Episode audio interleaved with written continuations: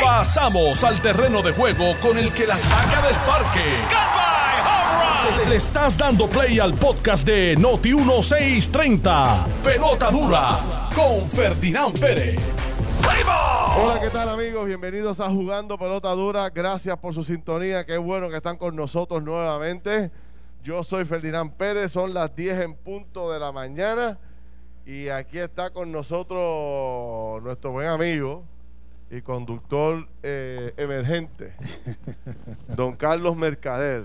Muy buen día, Ferdinand. Buenos días a todas las personas que están con nosotros en este hermoso lugar que abre por primera vez sus puertas después de tres años, casi medio, yo creo que ya. Estamos hoy desde las cavernas de Camuy a todo el equipo de trabajo aquí de las cavernas, a toda la gente de turismo, toda la gente de recursos naturales, de NOA, parques nacionales. Esto está repleto de gente, la gente está súper contenta y nosotros más contentos todavía que, que, por fin está abriendo este parque nuevamente. Saludo a toda la gente que está aquí y saludos también a todos los radioescuchas que están eh, en sintonía con el programa más duro de las 10 de la mañana, Pelota Dura. Oye, eh, gracias a, a todos eh, por, por, estar aquí, gracias a la gente de turismo por invitarnos a, hacer, a ser parte de la historia aquí de esta nueva apertura del parque de las cavernas que como ustedes saben tiene para mí unos gratos recuerdos, unos enormes recuerdos. De hecho, estuve por ahí caminando y viendo diferentes áreas, este, viendo mi área de trabajo. ¿Y de qué te recordabas? Cuéntanos de qué te recordabas cuando, que, cuando eh, caminabas eh, por aquí. Este lugar, eh, digo, eh, de la, las cosas que más recuerdo de este lugar son las filas. La, ah, Aquí okay, había okay, fila okay. para todo, fila para comer, fila para entrar al teatro, fila para montarse en el trolley, porque eran miles de personas las que venían. Uh -huh. ¿Como la... cuántas pizzas tú hacías ah, en ese tiempo? Un montón de pizzas. Yo, yo qué sé, yo 40, 50 pizzas ahí en... ¿Al día? Al día, era una cosa del día. Eso, eso, eso, eso, lo más que comía la gente, no es que yo era uno, estaba cotizado como uno de los mejores pizzeros. Desde todo el área, de todo el barrio Quebrada, todo Camuy, etcétera. era uno de los pizzeros más cotizados de ah. Puerto Rico en aquellos tiempos, ¿sabes?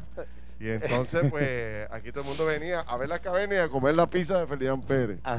Que, que, me enseñó mi madre. Este... E, eso, eso tu mamá lo aprendió, ¿verdad? De su, de, de todos ese, los ancestros italianos de tu familia, que, que sí, tenían una salsa particular que Ferdinand preparaba y la hacía aquí, particularmente Así en es. el parque de las cavernas. Después te de voy a hablar de la salsa, que era la clave. Pero estamos aquí muy contentos. Eh, saludamos a buenos amigos. Nino Román, lo acabo de ver por aquí, vía Jorge Cardona, del Departamento de Recursos Naturales. Mucha gente buena. Ahorita vamos a hablar con el director del Departamento de eh, Turismo y otros funcionarios del gobierno para conocer cómo es que se va a manejar esta nueva apertura del Parque de las Cavernas, que, eh, bueno, pues es un, uno de los lugares turísticos más importantes de Puerto Rico, lleva ya cuatro años cerrado y con una inversión que se ha hecho, pues ya se puede ir a disfrutar de las mismas de forma parcial, ya no es la cantidad de gente que entraba antes, ¿no? Ni tampoco está todo el parque abierto, pero las facilidades que hemos visto son más que suficientes para poder venir a trabajar, a Oye, venir a disfrutar. Y está, pre, está precioso. Está se, bien no, lindo, se nota que, que, han estado trabajando eh, Hay un verdor duro, hermoso. duro. Ya por ahí veo la gente de, de turismo de, que trabajan con, con, el director. Están fajados. La realidad del caso es que se ve espectacular desde, desde que uno va entrando Sí, eh, por la parte de seguridad se nota cómo han trabajado el ornato en toda esa carretera Me subiendo al, estacionamiento y entonces ahí, ¿verdad? La, la, toda, cómo se nota que han estado pintando, han estado remozando todo el área y cuando uno llega aquí a esta área, que yo me acuerdo mi última excursión como en sexto grado, yo estaba en Sagrados Corazones y me acuerdo aquí una fila que estábamos haciendo allí, aquí abajo, en el, abajo del barandal, eh, esto está, pero se ve nuevo, se ve bien, bien bonito. Qué bueno que los puertorriqueños ahora tienen otro sí. lugar que venir a visitar. ¿verdad? Dicen que este es el, esta es de, la, de, la, de, la, de, los, de los parques de, de, cavernas, el tercero más grande del mundo. Sí. Este, este, esto es como un gran bosque. Y dentro de este bosque hermoso, lleno de árboles de todo tipo, eh, pues hay unas cajeteras hermosas, unas áreas verdes preciosas, y aquí está la caverna. Una caverna que corre un río que pasa por Lares, Camuy, Atillo es uno de los cinco ríos más grandes del mundo que se transita por, por aquí, por dentro de los subterráneos. pueblos subterráneos. Y es una maravilla, así que vaya haciendo los arreglos para venir hasta acá. que sin duda alguna la va a pasar de maravilla. Mira, Carlos, Hay yo fuego. estoy de celebración. Tú estás de celebración. Yo, de yo- celebración. Ya, yo sé lo que tú vas a decir. Está bien. Ah. Dale, dale, dilo. Te voy a- Mira, Ah. mira, mira, alfombra roja. alfombra roja. Suelta. Ah, privilegio personal. Eh, pri- tuyo. privilegio Eso es personal. todo tuyo. Todo Sí. tuyo. Anoche, el secretario del Departamento de Salud, en jugando pelota dura, básicamente anunció lo que hemos estado reclamando en este programa y en el programa de televisión por semana, de que había llegado la hora de abrir básicamente a otros grupos grandes de la población la vacunación. Y anoche se hizo el anuncio, se hizo dos anuncios importantes. El primero, toda persona de 35 años o más con una condición crónica o eh, importante de salud puede ir a vacunarse a partir del lunes y toda persona de 50 años en adelante que esté eh, con cualquier tipo, eh, eh, libre de cualquier condición, estando en perfecto estado de, de salud, puede eh, vacunarse a partir del lunes en la mañana. Eso es Hay un dato así. importante que quiero destacar en este proceso de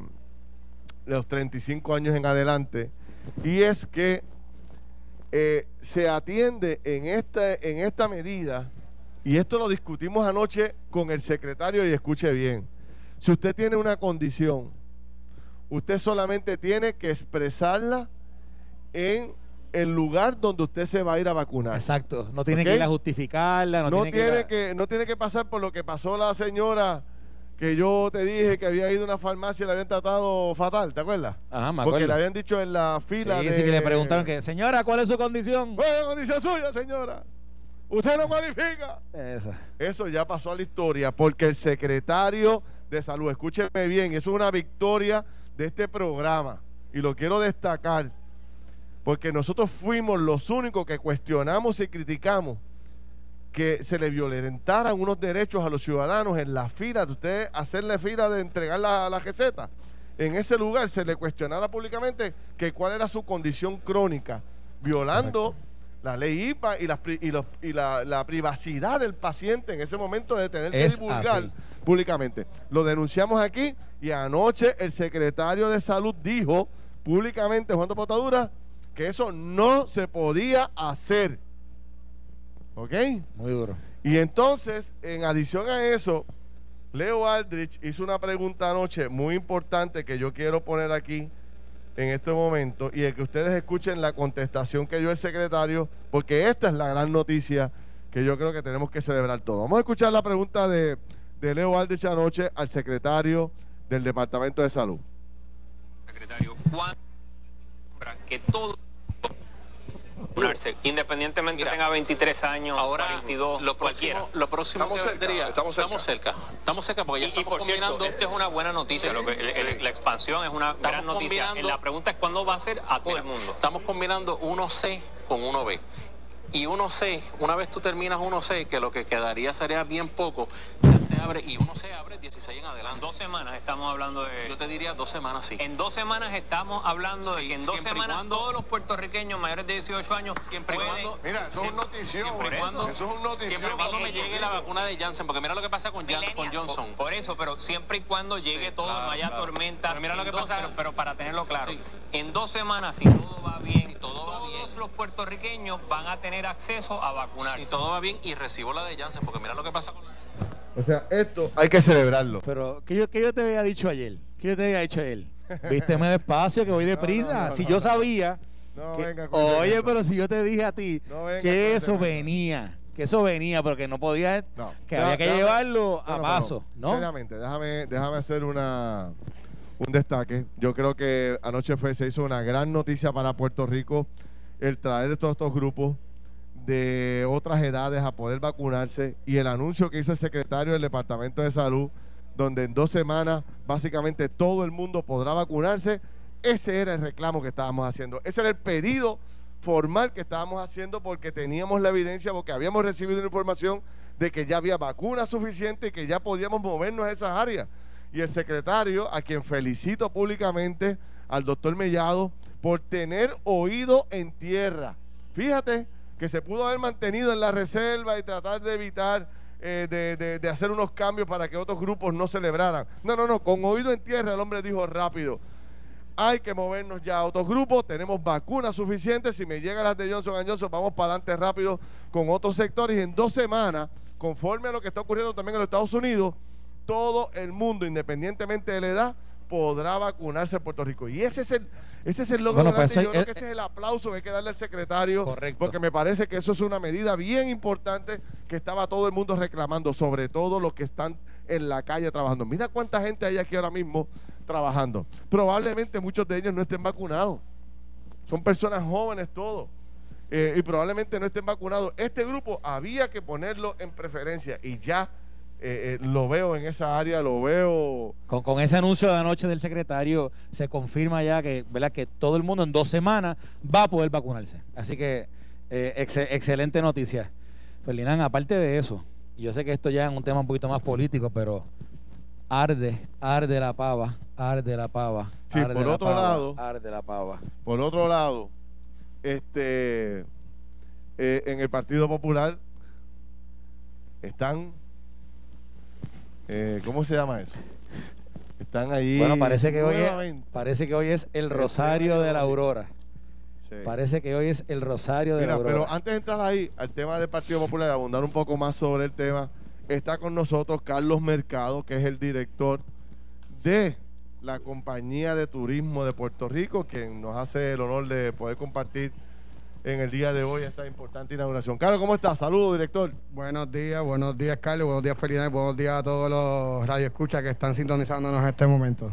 Qué palo de noticias el día de hoy. Abri- eh, abriendo por primera vez el parque de las cavernas de Camuy desde el huracán Irma y María, correcto. Eso o sea que esto ya casi tres, casi cuatro Casi años Cuatro años, sí. cerrado. Eh, cuéntanos qué han hecho aquí para poder eh, habilitar el parque y que la gente ¿verdad? pueda venir y disfrutar una vez más de este tesoro natural que tiene Puerto Rico. Y bueno, obviamente estamos hoy de celebración y muy contentos que ya finalmente hemos podido darle inicio a lo que es la reapertura de las cavernas del río Camuy.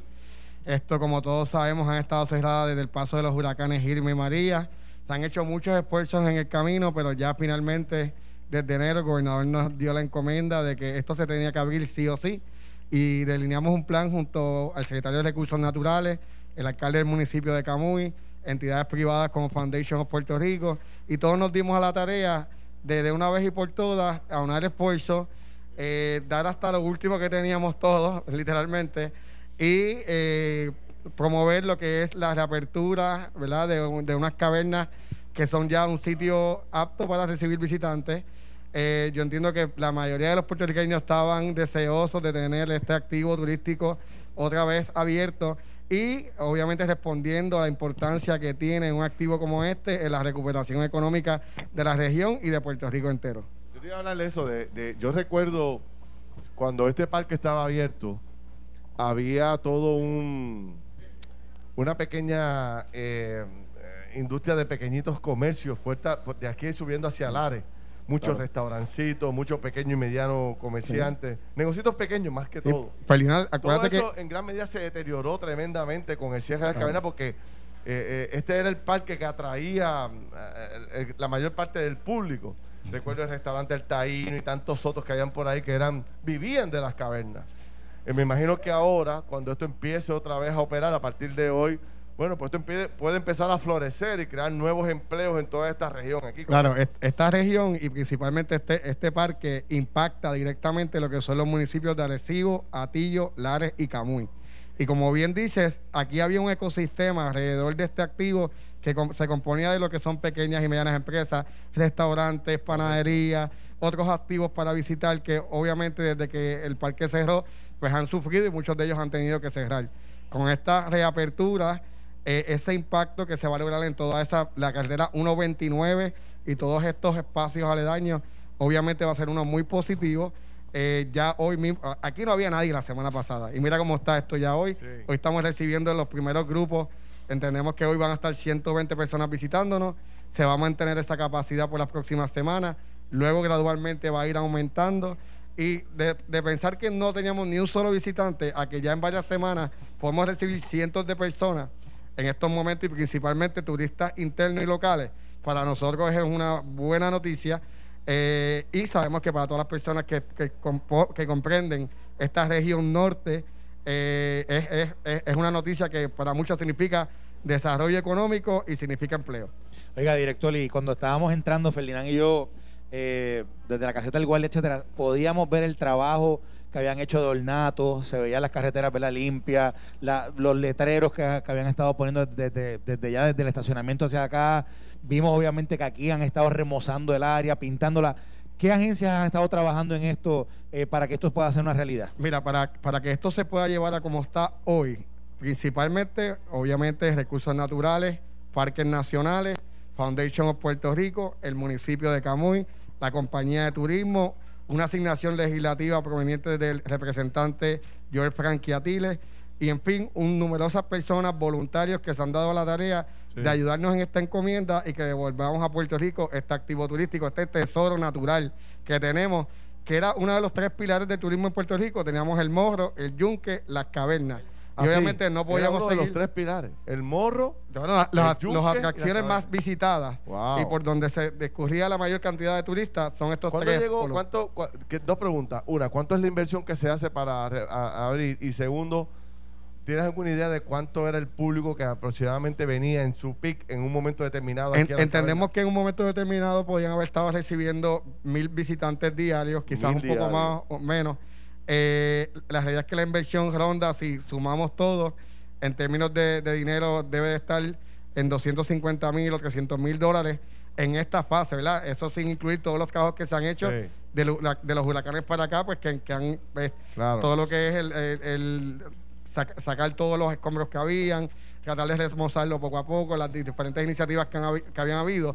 Pero Sí. esta en sí, que era ya destinado a, a concluir y ya dar por, por, por, por, por hecho la reapertura, pues compone más o menos. ¿Cuál, esa- cuál es la regla? La regla para venir aquí, ¿cuáles son? es importante y como en todos sitios nosotros decimos, ¿verdad? Todos los componentes de la compañía de turismo que promovemos el turismo local, pero responsable y segura. Importante, distanciamiento, la mascarilla es requerida en todo momento. Son grupos pequeños que se atienden por reserva para eso mismo, para poder manejar lo que es eh. La, normativa en términos a eh, áreas comunes. Pero esto es un sitio idóneo porque es un sitio al aire libre, es un parque, estás en contacto con la naturaleza, hay suficientemente espacio para que todo el mundo se sienta seguro y puedan venir con sus familias. Y creo que yo creo que hoy hay un antes y un después, lo que es la recuperación del turismo en Puerto Rico. El turismo interno ha respondido grandemente. Lo hemos visto desde hace cuatro o, o cinco meses, cómo los fines de semana todos los puertorriqueños están redescubriendo su isla, están visitando municipios que quizás nunca habían ido o habían ido hace mucho tiempo. Y esto es un atractivo que los puertorriqueños tenían que tener eh, eh, oportunidad de disfrutar y conocer. Entonces, estos tres atractivos ya están ah, en, en operaciones, que faltaba era este. Ya, Ya está, están ya abiertos. está el yunque abierto, ¿no? Sí. Ya está el morro, que abre hoy también. El morro está abierto ya. Eh, abre ya y ahora también abre las cavernas de. Camuy. O sea que es un paso de avanzada y Esto volviendo es a la parte del plan de preparación de destino que estamos atendiendo. La realidad es que esta situación nos ha dado el espacio para poder hacer una introspección y trabajar en esos activos que por alguna razón u otra permanecían cerrados o necesitaban un empuje para poder estar abierto al público. Eh, casi todos ellos, ¿verdad? debido a los huracanes, sufrieron eh, en, en términos de infraestructura y, no podían haber tenido una apertura este, más eh, pronta, pero esta situación de la pandemia nos ha dado el espacio, yo creo que como todo el mundo en sus casas ha hecho, que les dio espacio para recoger, pintar, arreglar, de nosotros preparar nuestro destino para cuando ya tengamos la apertura al, turismo del exterior, tengamos un destino eh, sano, seguro e idóneo para poder venir y Mira, director, me pregunta Ferdinand que dónde es que van a estar haciendo las pizzas, que él quiere ir allá y quiere... Eh, quiere en- porque en- entiendo él- que él- Ferdinand tiene unas historias aquí. él era un pizzero Eh, aquí, este, eso era lo de él. El, el pizzero original de las cavernas. he, escuchado algo sobre eso. Ah, sí, papá. Bueno, mira, y también queremos darle la bienvenida aquí al, al secretario del Departamento de Recursos Naturales, eh, al licenciado Rafael Marchago. Buenos días, licenciado. Eh, licenciado, ¿cómo está? Buenos días, muy satisfecho.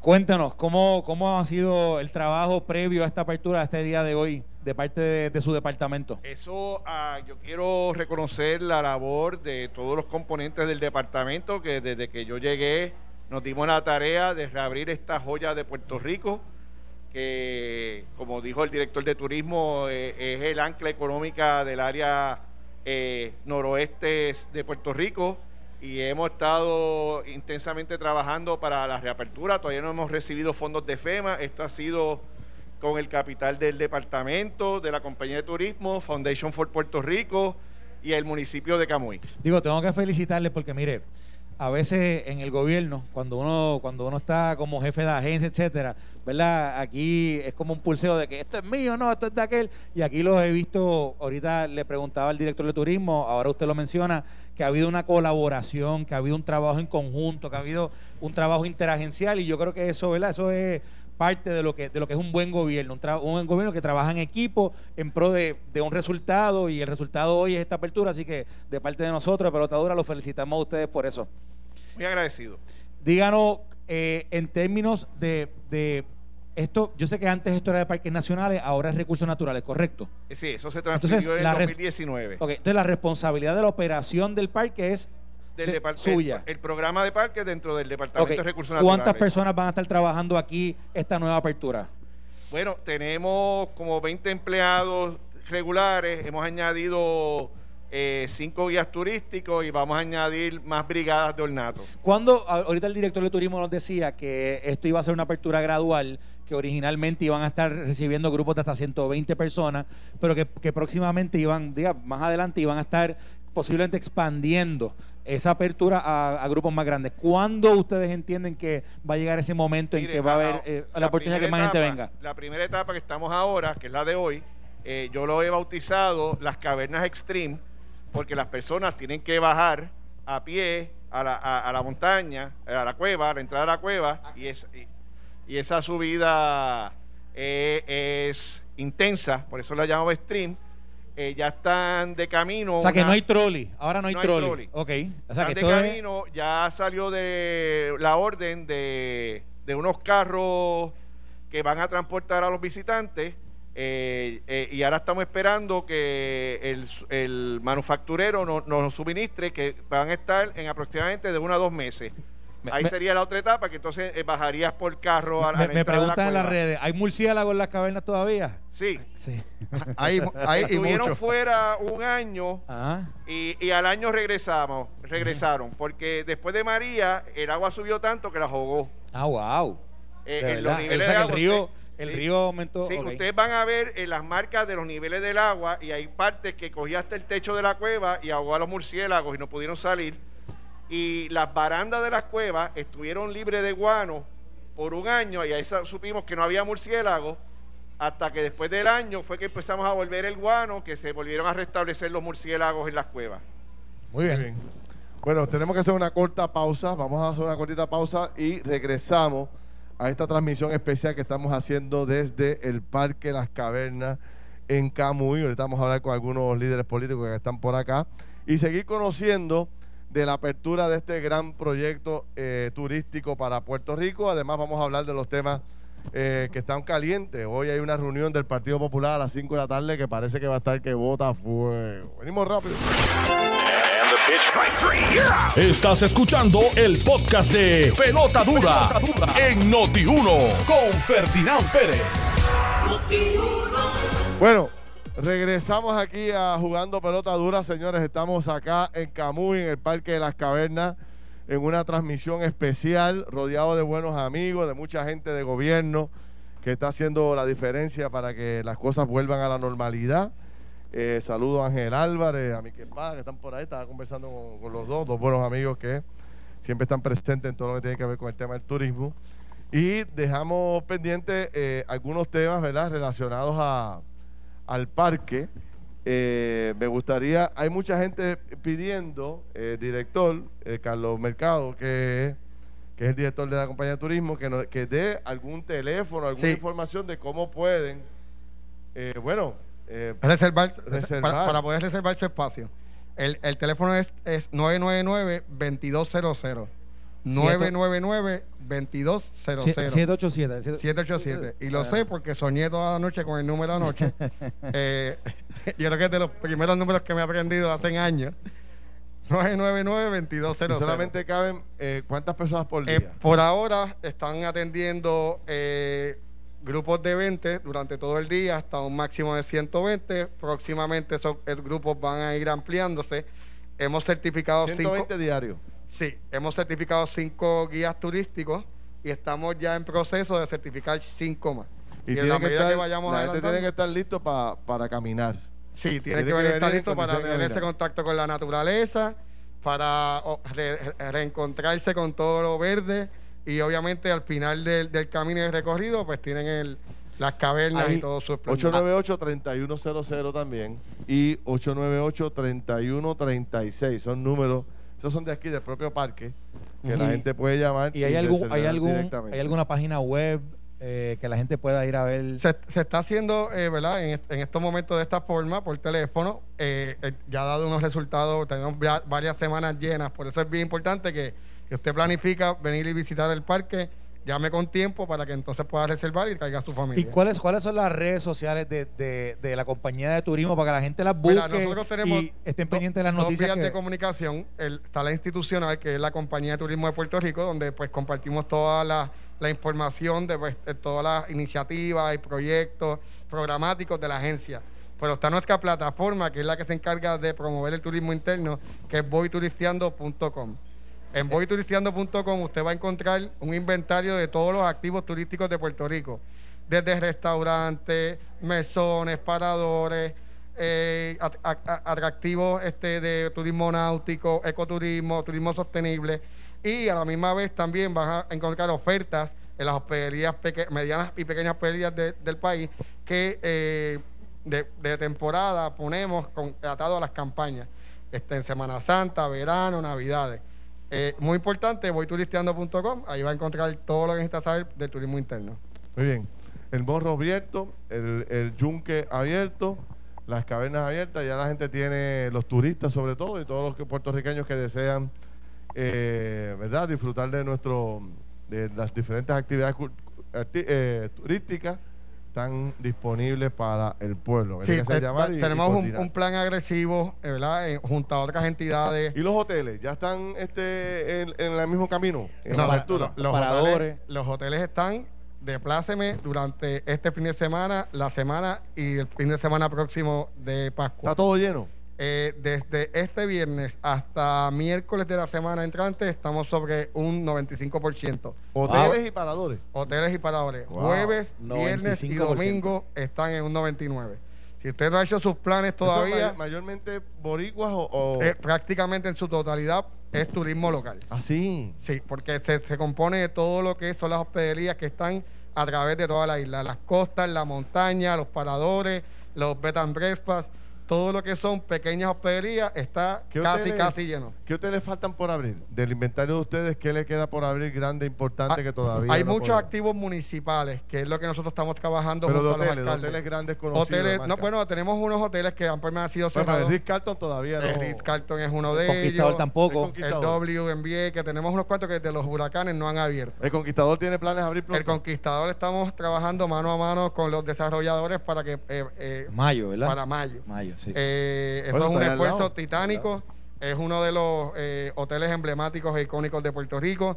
Le da un empujón a lo que es la recuperación económica de la región este, Este. que es la- el otro, ¿verdad? El otro clónclave que hay al, al, al otro punto de la isla. Y, Y- estamos ya trabajando esa. Y yo le quería preguntar, todo el mundo en Puerto. Rico este, cuestiona, se molesta, plantea los precios tan baratos que hay para llegar a Puerto Rico. 30 pesos, 27 pesos, 40 pesos llegar al país. Y muchos atribuyen que la llegada de este turista, que, de este turismo que está llegando, pues no es el turismo tradicional que nosotros tenemos en Puerto Rico, porque los precios están eh, por el piso. Ahí turismo no tiene ningún tipo de injerencia sobre ese tipo de, Mira, eh, de los problemas. precios eh, de por sí están baratos para todos los sitios. Eh, y eso es una realidad. Para todas las jurisdicciones están Nosotros podemos conseguir pasajes de Puerto Rico a Nueva York o Puerto Rico a Orlando con unos precios que nunca antes vistos. La realidad es esta. Estos precios han ido incrementándose poco a poco en las últimas semanas, debido principalmente a la demanda que está creciendo por pasajes a Puerto Rico. Esto, es estímulo de mercado 101. A la vez que nosotros podamos promocionar el destino y muchas más personas estén interesadas en venir, pues la demanda de los pasajes suben. Ya han subido, por darle un ejemplo, Eh, la línea JetBlue ha subido 6, 7 dólares consistentemente toda la semana. Ya en, en 3, 4, 5 semanas, prácticamente ya doblaron el precio que estaba en, en un momento. Han quitado los beneficios de maletas eh, desde el verano en adelante, ya las maletas hay que pagarlas. La flexibilización que había antes en las cancelaciones o cambios, también todas las líneas aéreas las han ido sacando, o sea que va a costar cambiar y, Sí. y- y- y cancelar pasajes. Y eso lo que va a provocar es obviamente una alza en los precios y que vuelva al turismo que nosotros estamos acostumbrados, que es un, te- un turismo seguro, un turismo sano, de recreación. Bueno, Pero.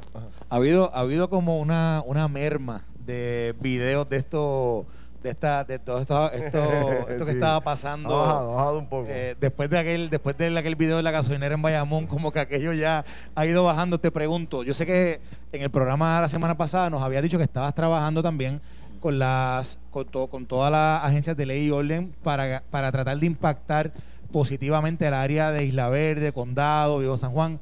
Cuéntanos cómo, o sea, cómo, cómo, qué frutos ha dado eh, todo ese trabajo que han estado haciendo. Esa coordinación que se hizo, que ya llevamos varias semanas eh, trabajando entre varias entidades. Eh, Policía Municipal de Carolina, Policía Municipal San Juan, Departamento de Seguridad Pública, las mismas asociaciones o concilios de hoteles y hospederías, la comunidad. Todo el mundo ha hecho un, un trabajo de coordinación y ejecución y comunicación, que es más importante, ¿verdad? De inteligencia, durante estas últimas semanas que sí ha, ha- ha- ha- ha producido que haya una merma en lo que son los incidentes.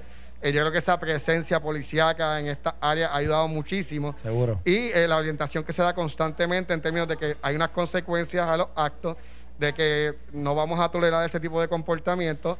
Nosotros llevamos un año, los puertorriqueños, haciendo muchos esfuerzos y muchos sacrificios. Estamos viendo la luz al final del túnel y no vamos a permitir ni tolerar que otras personas que, primero, que no son de aquí y segundo, no puedan acatarse a las reglas, normas y, y- y- y órdenes, ¿verdad? A la orden ejecutiva que tenemos implementado en estos momentos. Creo que el aparato de seguridad ha hecho una- un trabajo excelente en términos de coordinación, logística, presencia, de apoyo a los... a- porque pensamos en los hoteles, pero en todas esas áreas eh, hay muchas Sí. pequeñas y medianas empresas que no necesariamente tienen eh, componentes de seguridad y que es la policía la que puede proveerle eh, eh, eh, esa, ese espacio de, de que las personas puedan ir y sentirse seguras en su establecimiento. Ahora vamos, eh, mientras conversamos aquí, vamos a presentar ahora por el Facebook de Jugando Pelota Dura y de Noti 1630. Vamos a empezar a enseñar las facilidades. Mientras seguimos conversando, enseñar dónde es que la gente va a llegar, cómo ha quedado remodelado el área, un poco enseñar las facilidades que la gente nos está pidiendo. Pongan fotos, pongan videos. Bueno, pues vamos a empezar a poner los videos mientras conversamos. Una última pregunta, director, para movernos a otros temas que tenemos que tocar. Este, ante la noticia del secretario del Departamento de Salud anoche, que plantea que en las próximas dos semanas, si todo sigue corriendo con normalidad, toda persona de, de mayor de edad, o sea, de, de 20, ¿cuánto es la de mayor de edad? De 21 años en adelante, De- de- podría, ¿verdad? dicen que de 16 en adelante. De 16 en adelante, podría empezar a vacunarse. Eso va a adelantar significativamente, ¿verdad? El que la- el grueso de la población, más del 60 al 70% de la población, esté vacunado. Si eso es así, ¿qué usted va a hacer? O sea, ¿qué va a hacer Puerto Rico? ¿Van a abrir las puertas rápido al mundo nuevamente para que regresen a disfrutar de- del turismo en el país? ¿Cuál es el plan? La realidad es que eh, tener una población eh, vacunada y un proceso que va encaminado a que en un futuro cercano tengamos una mayoría de esa población vacunada, siempre es una ventaja competitiva sobre, otros destinos. Eh, el destino que está más adelantado en el proceso en términos de tener la población vacunada en toda Latinoamérica y el Caribe es Puerto, Puerto Rico. Inclusive estamos adelante de muchos de los estados en Estados Unidos. Eh, los requerimientos de pruebas negativas eh, para pues, residentes estadounidenses si van a, a mercados internacionales, el requerimiento de pasaporte siempre son un beneficio, una ventaja competitiva que tiene Puerto Rico sobre ellos. Importante, sí estamos eh, ya preparándonos para una apertura, pero esta tiene que ser una apertura organizada. Pero podríamos ser uno de los destinos que más rápido abra. Claro, esto acelera Eso el proceso. sería brutal. Esto acelera que tú el proceso. primero que la mayoría de los estados Claro, los países claro. Podría provocar que te pongan a ti en agenda, Importantísimo eh, primero siempre. que todos los demás Estamos muy, estamos muy animados, muy ansiosos con todo lo que se está dando, pero hay- no se puede eh, bajar la guardia. siempre tenemos que estar atentos y siguiendo los protocolos Claro. de seguridad y salud. Y para nosotros es muy importante eso. Si ya lo hemos hecho bien desde un inicio, hemos sacrificado muchas cosas y ya estamos viendo luz al final del túnel, tenemos que seguir como estamos para tener ya estos logros lo más rápido posible. Ferdinand, Bueno, ajá. como un privilegio personal, les voy Claro. a pedir que me dejen de darle un agradecimiento a todo el personal de la Compañía de Turismo de Puerto Rico. Seguro que sí. Esos hombres y mujeres que han estado meses turismo aquí hoy. trabajando Exacto, arduamente día y noche, fines de semana, días peleados para que esto sea una realidad. Mi respeto, mi admiración, mi orgullo y gracias a todos ellos. Muy bien. Bueno, pues gracias, director. Ya hablaremos eh, más adelante. Ahorita vamos a, a- a conversar con la directora del Parque de las Cavernas, que me imagino que tiene mucho que aportar sobre la discusión de este lugar y que sin duda alguna es un lugar que ya hemos hablado. Para mí es eh, nostálgico, este, querido estar aquí, tantos años trabajando aquí cuando era estudiante y ahora lo veo nuevamente en funciones y me alegra mucho. Bueno, vamos a hablarle del PPD. Dale. Esta zumba. mañana llegó Tatito Hernández a Noti 1630 con escopeta en mano. Y- Oye, pero, pero llegó tranquilito. Sí. tú, tú, tú lo viste, ¿verdad? Lo ¿Viste la entrevista? Tipo, Él estaba tranquilito, estaba... muy enfocado. Parece que había, había pensado bien ¿verdad? lo que iba a estar hablando en el día de hoy y, y lo que soltó fue, fue Fuego, Sandunga. ¿sabes? fuego, fue, fuego. duro, fue duro, fue duro. ¡Fuego, fuego! ¡Fuego! Y Eh. bueno, y es que hoy hay una reunión importante, precisamente a petición del propio Tatito se reúne hoy la Junta de Gobierno del Partido Popular, donde eh, precisamente eh, resurge el debate del estatus, que es el tema más eh, difícil para la colectividad, es el tema que ha dividido el Partido Popular históricamente, pero es un momento donde el Partido Popular no, puede esconder su participación, no puede ocultar su presencia, porque se, se trata del futuro del Estado Libre Asociado y hay proyectos congresionales que obligan a que el Partido Popular asuma posiciones, Exacto. asuma posturas sobre los temas, ¿no? Ujú. Ya Tatito asumió una posición, él explicaba un poco hoy que yo no lo había visto de esa forma. Él decía, yo estoy aquí para impulsar el proyecto y adelantarlo, no necesariamente estoy a favor de todo lo que dice el proyecto, pero creo que es una herramienta interesante de discusión sobre el tema del estatus, que es el proyecto de Nidia Velázquez, que tanta controversia ha provocado dentro del Partido Popular.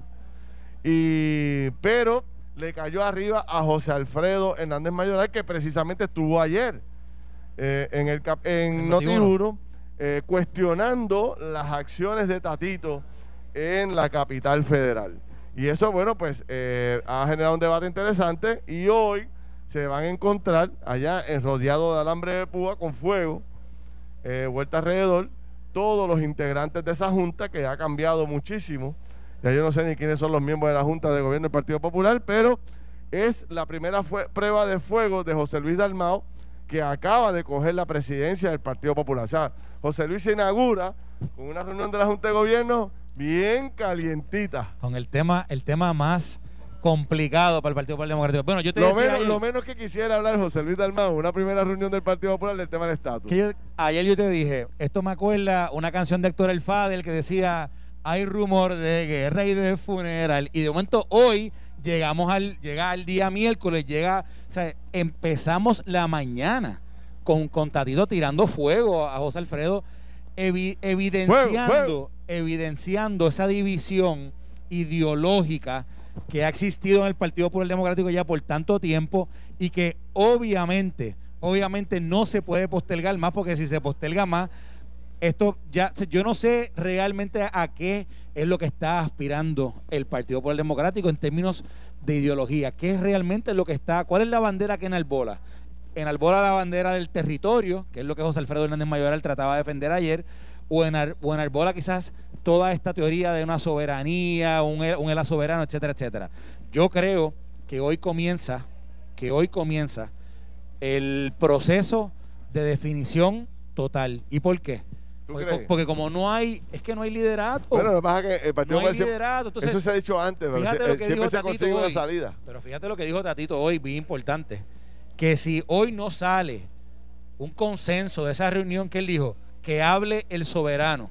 El que pueblo. hable la gente, que hable el pueblo, que hable la gente del Partido Popular Democrático. Yo creo que eso está abriendo la puerta a que finalmente ¿verdad? se reúna el partido, lo, lo que, lo que queda, el vestigio del partido, lo que queda, se reúnan y traten de encontrar un norte ideológico para que finalmente, en lo que sea, pueda ya ellos encaminarse detrás de eso. Yo creo honestamente que el Partido Popular Democrático hace tiempo debió haber eh, buscado esa definición y debió haber perseguido esa, la definición que sea y apoyado esa definición y todo el mundo caminaba hacia, hacia el mismo lado. Evidentemente no están caminando hacia el mismo lado. Esta, eh, lo- los jabs que le tiró hoy Tatito a José Alfredo Hernández Mayoral fueron jabs sólidos.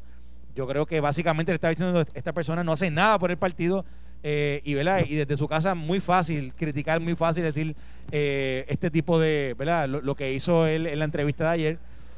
No sé. Mira, la no Junta sé. de Gobierno del Partido Popular tiene unas posiciones permanentes para los ex gobernadores y los ex presidentes del Partido Popular. Los ex gobernadores solamente está Aníbal Acevedo Vila y Alejandro García Padilla, ambos en posiciones encontradas con relación al tema del estatus. Y están los ex presidentes del Partido Popular, Héctor Luis Acevedo y eh, Victoria Muñoz Mendoza. Eh, también está Aníbal José Torres, están más o menos en el mismo bando ideológico los tres, que es en el centro del Partido Popular, de la- del Estado Libre Asociado. Y Sila Calderón, que no se mete en los temas ideológicos mucho, pero que cuando está, está en el centro derecha del Partido Popular. Entonces, ese debate va a estar interesantísimo a ver cómo, cómo nuevamente este grupo de, de poder dentro del Partido Popular logra buscar una nueva salida al tema del estatus. Tatito está trayendo la ficha del tranque porque él dice, vamos a resolver esto ya, no le tengamos más miedo al tema.